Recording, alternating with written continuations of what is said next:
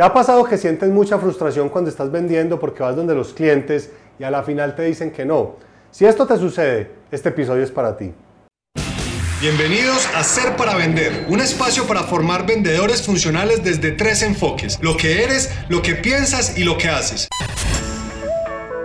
Soy Andrés Botero y quiero agradecerte por acompañarme el día de hoy porque estás a un paso de transformar tus ventas. He creado este espacio para mostrarte que el 80% de las ventas dependen de ti y que si le tienes miedo a vender, no sabes cómo hacerlo o quieres mejorar tus habilidades, te entregaré herramientas en cada episodio para que lleves tus resultados a otro nivel y te conviertas en la persona a quien tus clientes quieren comprarle.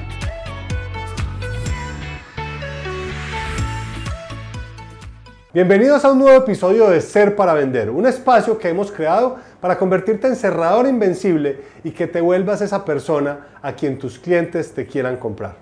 Hoy tenemos un tema que he querido escoger porque es muy recurrente en las fuerzas de ventas que hemos entrenado, en emprendedores que nos buscan, y es porque si conozco muy bien mi producto, si siento que lo estoy haciendo bien, que me conecto con el cliente, que estoy ahí en la reunión con él, ¿por qué me terminan a la final diciendo que no?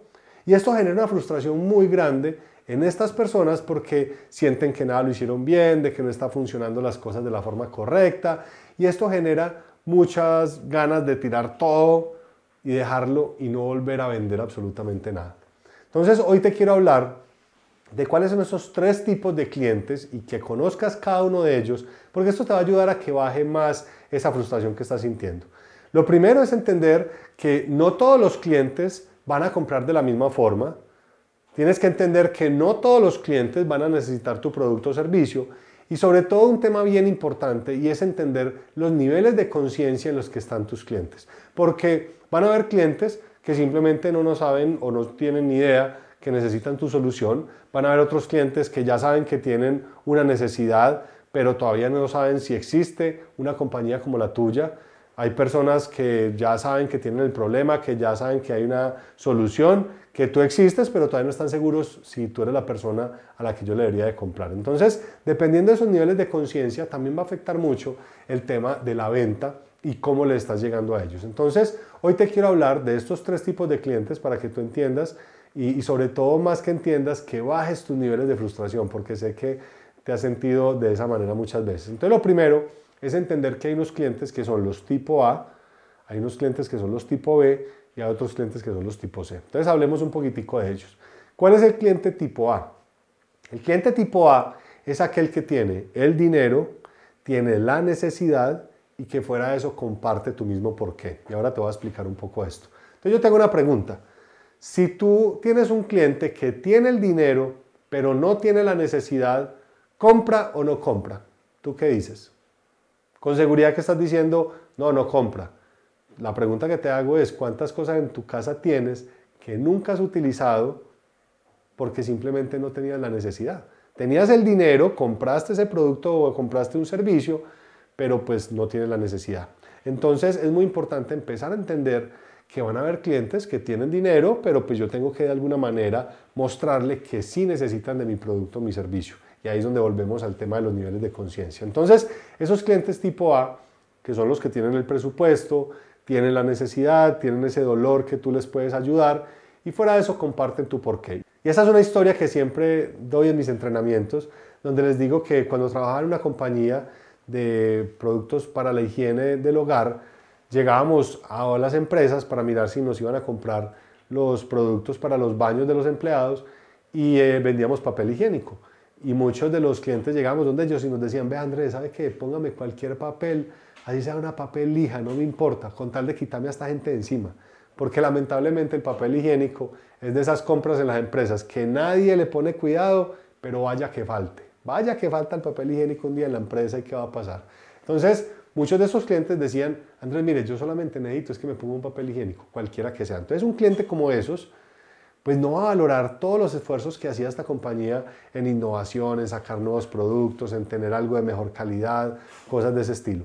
Y por otro lado, pues teníamos otros clientes que íbamos donde ellos y los clientes nos decían, mira Andrés, yo estoy consciente que las personas pasan más tiempo en esta empresa que en sus propias casas. Y por eso Así sea que cuando entran al baño, yo quiero que ellos sientan como si estuvieran en su hogar. Entonces, si quiero un producto que sea muy bueno, un producto suave, y ahí, obviamente, son clientes que sí valoran ese porqué, todos esos esfuerzos que hace la compañía por sacar productos innovadores y nuevos. Entonces, ¿por qué quería hablarte de esto hoy? Porque muchas veces puede que tú sientas esa frustración porque estás yendo donde esos clientes incorrectos. Y vas a hablar que tienes unas materias primas que son biodegradables y todo ese tipo de cosas, pero si llegas a donde un cliente que le importa un carajo el planeta, que solo lo único que necesita son materiales a bajo costo, que no importa si está contaminando más o menos, pues es muy difícil que se conecten con ese por qué. Entonces no van a vibrar con lo mismo que tú vibras como empresa. Entonces es muy importante tener, sobre todo ahorita que está tan fuerte todo el tema de tener un propósito, lo del capitalismo consciente, de este tipo de situaciones donde la gente está cada vez más consciente que yo tengo que aportar algo a la, a la comunidad, a la sociedad, no solamente es vender y ya. Entonces es muy importante eso. Hay unos clientes que son los tipo B. ¿Cuáles son los clientes tipo B?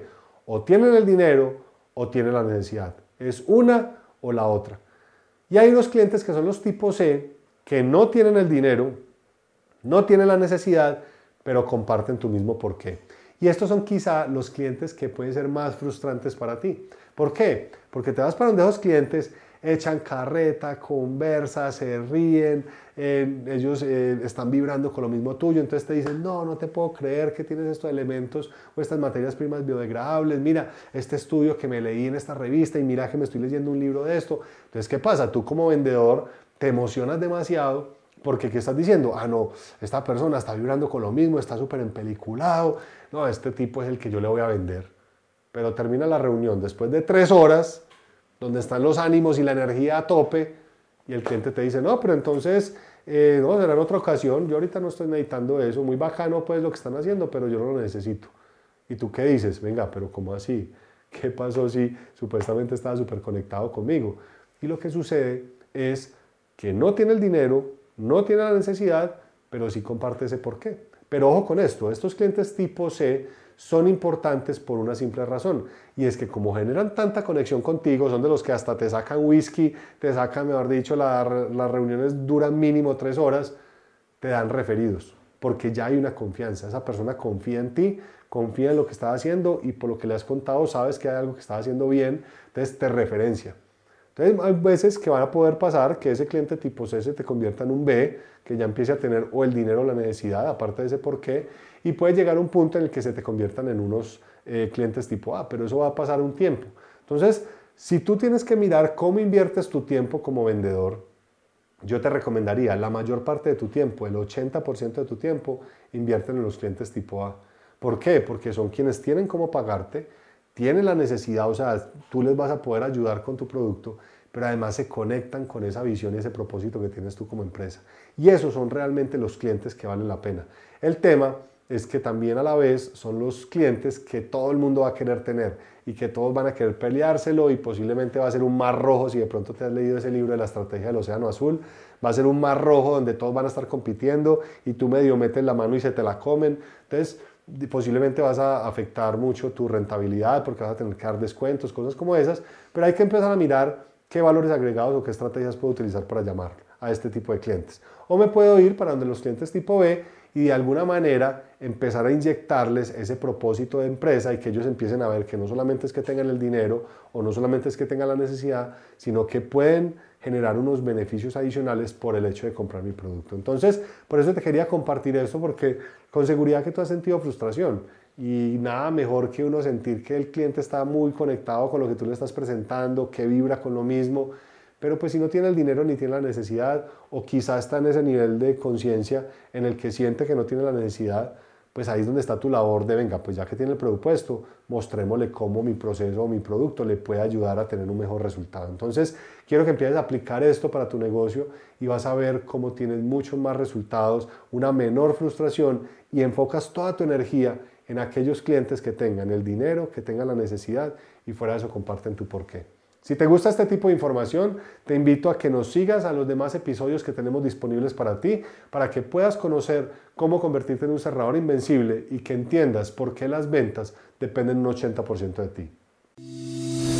Este episodio terminó y ahora es tu turno de tomar acción. No te olvides suscribirte para recibir el mejor contenido que te ayudará en tu camino de las ventas a convertirte en tu mejor versión. Visita serparavender.com para que tengas acceso a información de mucho valor para que te formes como vendedor y mejores tu negocio.